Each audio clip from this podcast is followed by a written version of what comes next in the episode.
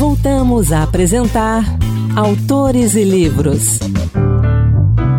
Autores e Livros de volta, sou Anderson Mendanha e a gente continua nossa jornada pela poesia no programa de hoje.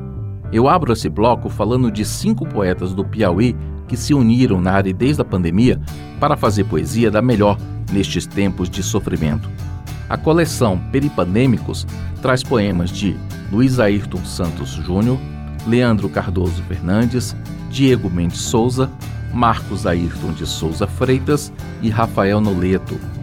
Como diz Francisco Miguel de Moura na apresentação, a poesia salva e sem poesia o mundo fica mais pesado, mais triste, mais desumano.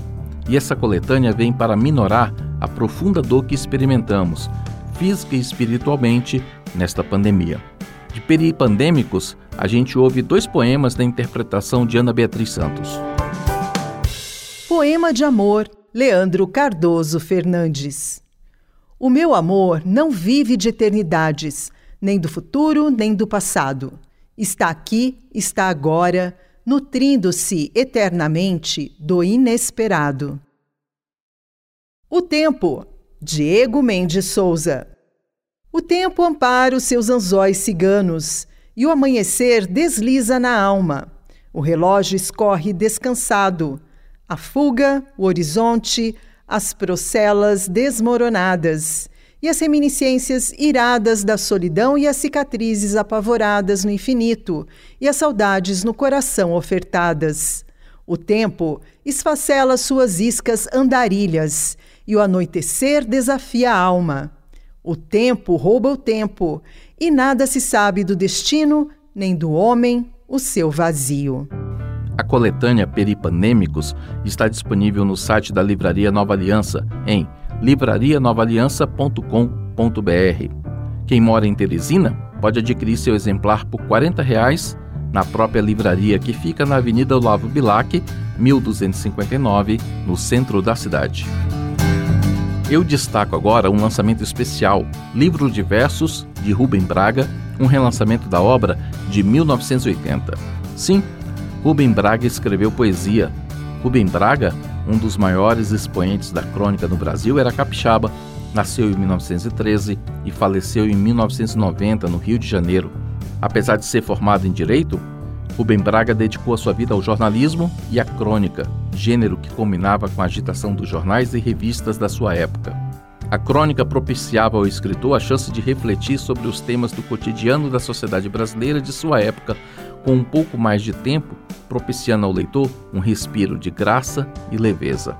Rubem Braga conviveu com grandes nomes da poesia brasileira, como Carlos Drummond de Andrade, Manuel Bandeira, Mário Quintana, Vinícius de Moraes. Muitos foram seus colegas de redação ou frequentadores de sua casa no Rio de Janeiro, que era um conhecido reduto de intelectuais. Assim, era natural que Rubem Braga admirasse a poesia.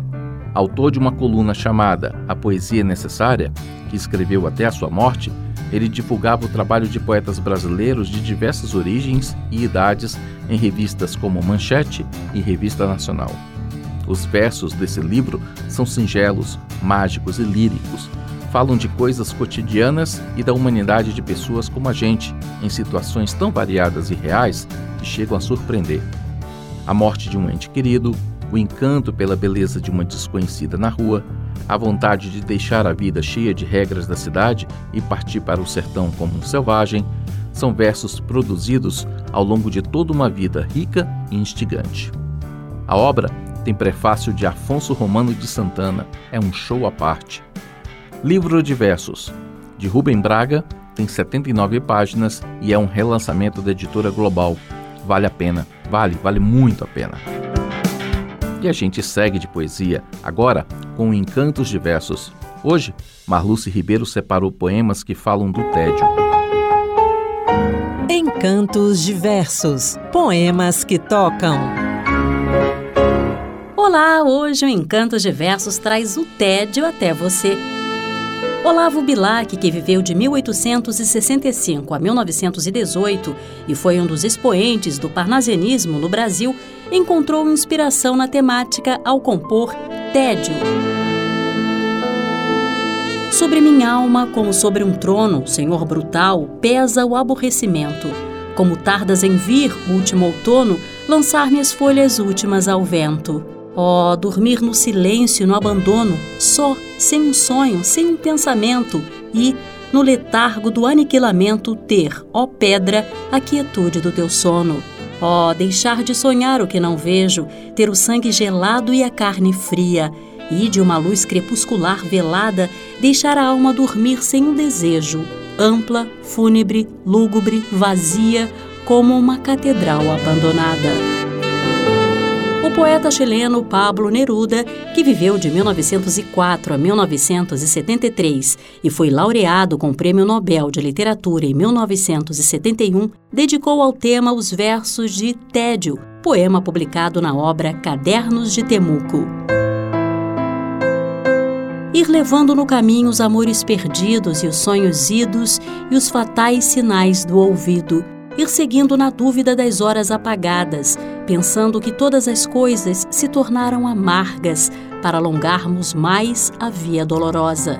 E sempre, sempre, sempre recordar a fragrância das horas que passam sem dúvidas e sem ânsias, e que deixamos longe na estéril errância. Igualmente inspirada nessa sensação de profundo fastio, a poetisa portuguesa Florbela Espanca que viveu de 1894 a 1930, escreveu Tédio, que faz parte do Livro de Mágoas. Passo pálida e triste. Ouço dizer que branca que ela é, parece morta. E eu vou sonhando, vaga, absorta. Não tem um gesto, um olhar sequer que diga ao mundo e a gente o que quiser. O que é que isso me faz? O que me importa? O frio que trago dentro gela e corta tudo que é sonho e graça na mulher. O que é que me importa? Essa tristeza é menos dor intensa que frieza, é um tédio profundo de viver. E é tudo sempre o mesmo, eternamente. O mesmo lago plácido, dormente, e os dias sempre os mesmos a correr.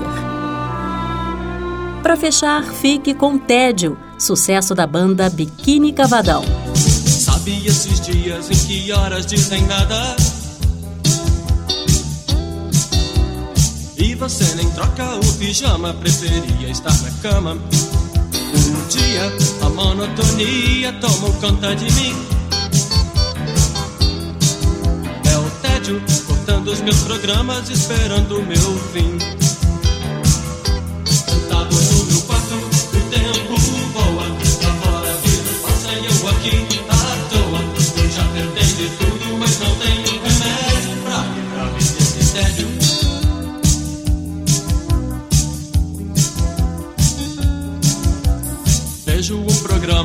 Não me satisfaz.